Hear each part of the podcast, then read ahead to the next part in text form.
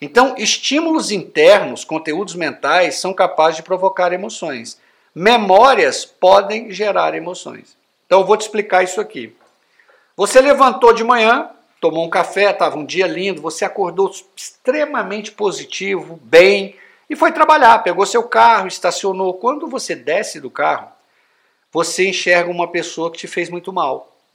Uma pessoa que um, um, uma pessoa que você se relacionou, uma, uma, pessoa do seu trabalho, uma pessoa do seu passado na escola, o que, que acontece? Aquela memória que você traz daquelas, daquela pessoa vai disparar uma orquestra fisiológica.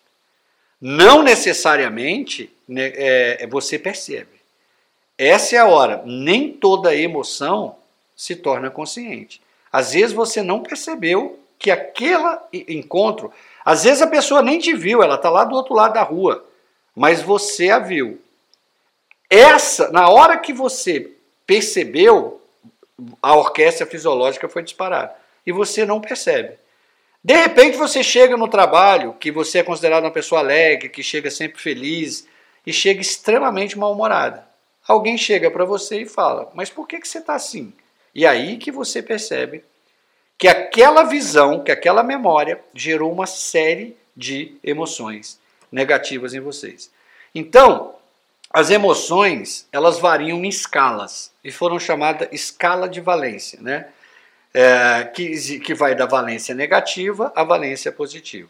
Então, a emoção muito ruim, que é aquela que te leva para o estresse tolerável tóxico, é o ápice da valência negativa. E tem as emoções positivas, que é o amor, a alegria, o encontro com os amigos, né? o prazer de fazer um esporte, de fazer o seu hobby, são valências é, positivas.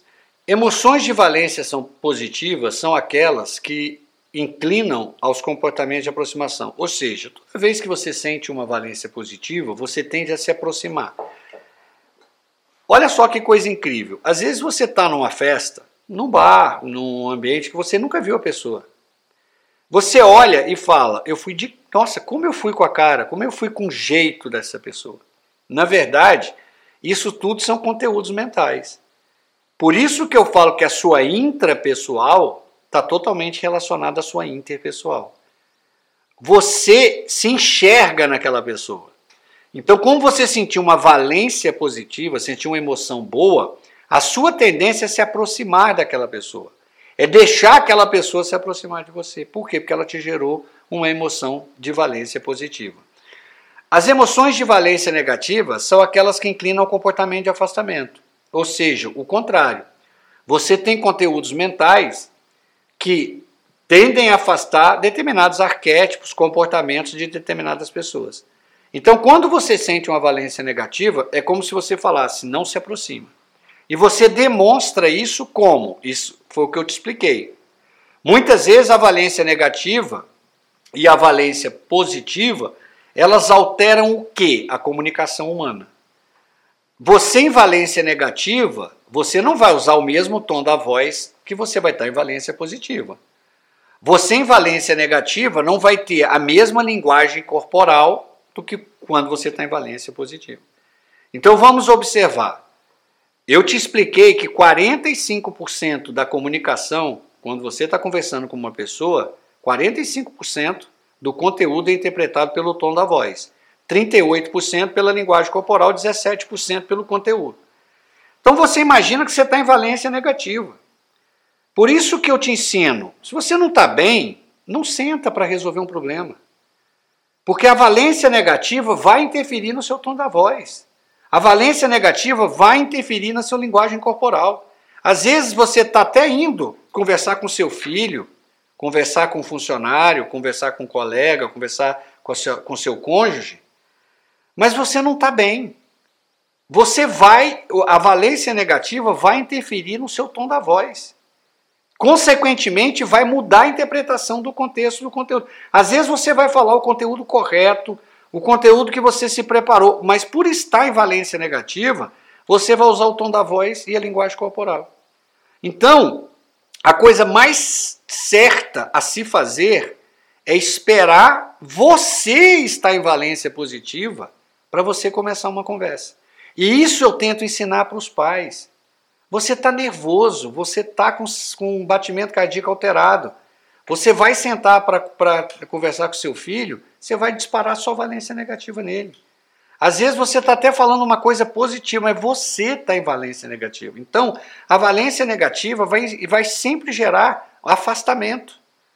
Por exemplo, tem determinados comportamentos que eu vou ensinar para vocês, e aí isso é uma aprendizagem socioemocional, você, você começar a perceber que você não tem problema com pessoas, você tem problemas com comportamentos.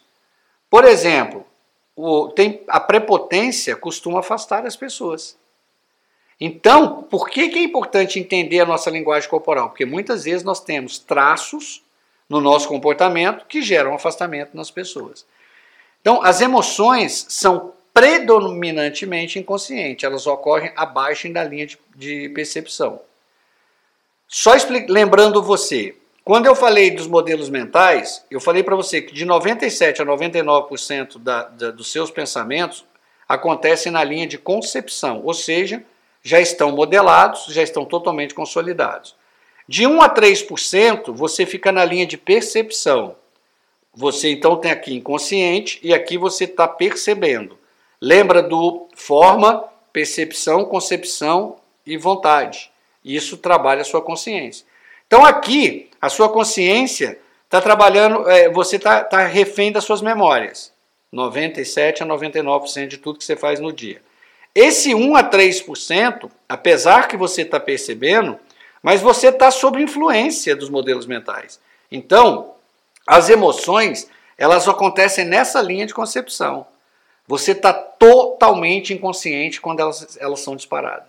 Por isso que você não tem controle sobre ela. E por que, que elas são predominantemente inconscientes?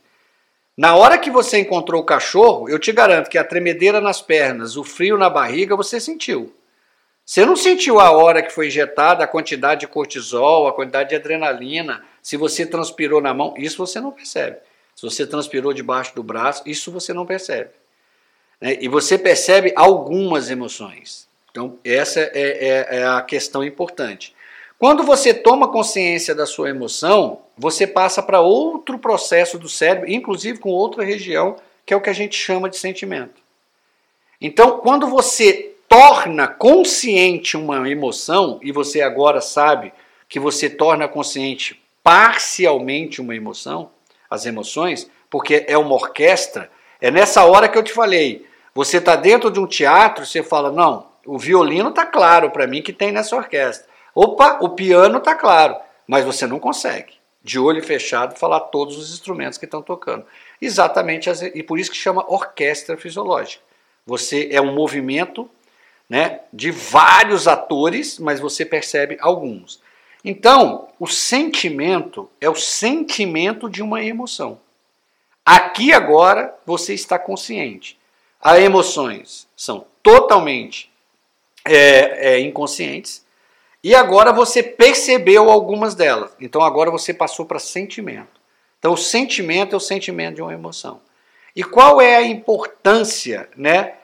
O sentimento é a percepção consciente e parcial das emoções. Então agora presta bem atenção no que eu vou te explicar. E quem me garante que a sua percepção já não está contaminada pelos modelos mentais? Nós, quando criança, quando nós íamos explicar o que a gente estava sentindo, quando nós, na verdade, estávamos tentando contar para os nossos pais as nossas emoções, qual a pergunta que, que, nós, é, que nossos pais fizeram? O que, que você está sentindo? Né? O correto é me descreve o seu corpo. Me descreve. Eu falo isso muito para é, quando eu estou orientando uma criança. Não, eu quero entender o que, que você está sentindo no corpinho. Não, não dá nome. Ah, eu estou sentindo um aperto aqui, estou sentindo um frio aqui, eu estou sentindo uma tremedeira. Aí você começa a entender, aí você vincula o estressor e fala: bom, essa reação é proporcional ou não. É nessa hora que a criança precisa receber apoio. Então, o, o agora ela, você não pergunta o que você está sentindo. Por quê? Você transfere o teu modelo mental para a criança. Se você foi, foi educado para ler uma orquestra de uma forma super valorizada, ou seja, uma coisa que não era para gerar tanta valência, você vai transferir para o teu filho. Porque quando ele te descrever, ele vai te descrever isso aqui. E você vai dar uma vai, vai, vai transformar isso de uma forma muito hiperbólica. Você vai dar um excesso de nomes. Então você vai vincular um modelo mental que é chamado de sentimento. O sentimento é um nome que você dá a essa orquestra parcial. E aí você acabou de vincular para o resto da vida. Então você carrega medos, apegos, reconhecimento, controle, culpa, aqueles inimigos, exatamente nesse momento.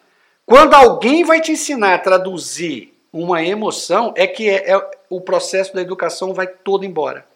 Aqui você ganha ou perde o jogo, né? Educação. Então, por que, que eu vou separar emoção de sentimento? É possível que a emoção não se torne consciente. Então, por exemplo, no caso da pessoa que você desceu do carro, a viu, sentiu uma coisa ruim, não percebeu. A, a emoção ela exige, ela existe para mudar um comportamento. Você tomou café da manhã feliz, você tomou café da manhã alegre, ela mudou o seu comportamento, ela mudou o seu humor. Quando você chega, você já está extremamente mal-humorado, agressivo, e você não percebeu. Como todo mundo está acostumado a te ver chegar bem no trabalho, alegre, né, cumprimentar, brincalhão. De repente a pessoa vê que você sentou ali no seu, na sua mesa, não falou nada, e vem um amigo e te fala: Por que, que você está estranho hoje? Você fala: Eu? É, você está agressivo, você não cumprimentou ninguém. Aí você pode pegar as emoções que estavam trabalhando de forma inconsciente, alterando o seu humor, e levar para o campo da percepção. Você fala: Poxa vida, aí nós já estamos falando da mente autoconsciente. Agora você vai pensar sobre o que você pensa. Por que, que eu deixo isso acontecer? Agora você começou a usar o seu emocional de forma inteligente. Então, quando você sente uma emoção, você tem que tentar interpretar por que ela foi disparada. Porque, na verdade, a maioria das vezes, é você está programado para que ela seja disparada. Então, é possível que uma emoção não se torne consciente. E ela trabalhe né? E muitas vezes te de, alterando seu humor por semanas, inclusive. A emoção inconsciente ela pode alterar seu comportamento. Emoções servem exatamente, como eu te expliquei, para gerar comportamento. Primeiro vem a emoção, totalmente inconsciente. Depois o sentimento consciente. Você capta parte da orquestra e dá um nome a ela. Então, quem garante que sentimento é universal? Depende do conceito. Depende do, do, dos modelos mentais. Eu vou te dar um exemplo. Se você sai na rua e vê uma mulher ser agredida, a emoção que vai disparar um sentimento em você pode não ser igual a uma pessoa que, que vem de um país, por exemplo, que uma mulher pode ser apedrejada. Que um homem tem o direito de bater na esposa. Não é uma questão de certo ou errado. Como eu falei, o problema do modelo mental é que não existe certo ou errado. Existe uma questão de você aceitar ou não, ou daquela sociedade ou não, reconhecer culturalmente aquele modelo mental. Mas certo e errado não tem. Para aquela pessoa daquele país que desde que bebê, que o HD em branco, a agressão ao, ao feminino é normal, ele não vai sentir uma emoção negativa. Então, o, o, o sentimento para ele, às vezes, é até positivo. Para nós, na nossa cultura, é inaceitável. Então, aquilo vai gerar uma emoção de valência negativa, que é o da revolta, o da raiva, o, de até agredir a pessoa. Então, vocês estão percebendo a importância dos modelos mentais? Eles mudam a tradução da emoção.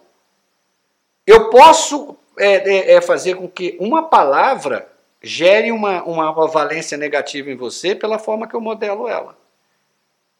Por exemplo, você pode ser modelado empreender. Tem pessoas que nasceram ouvindo que não que, o, que o, o caminho do futuro não é empreender. Mas vamos dizer que você tem uma necessidade motivadora de, ligado ao empreendedorismo. Que o seu perfil seja um sanguíneo é, é, que seja um sanguíneo colérico de tendência de empreendedorismo, mas você foi criada por, por, por uma família de funcionários públicos, por exemplo. Toda vez que a palavra risco, dever, falir, quebrar, empreender apareceu na sua educação, foi trabalhado em você em valência negativa.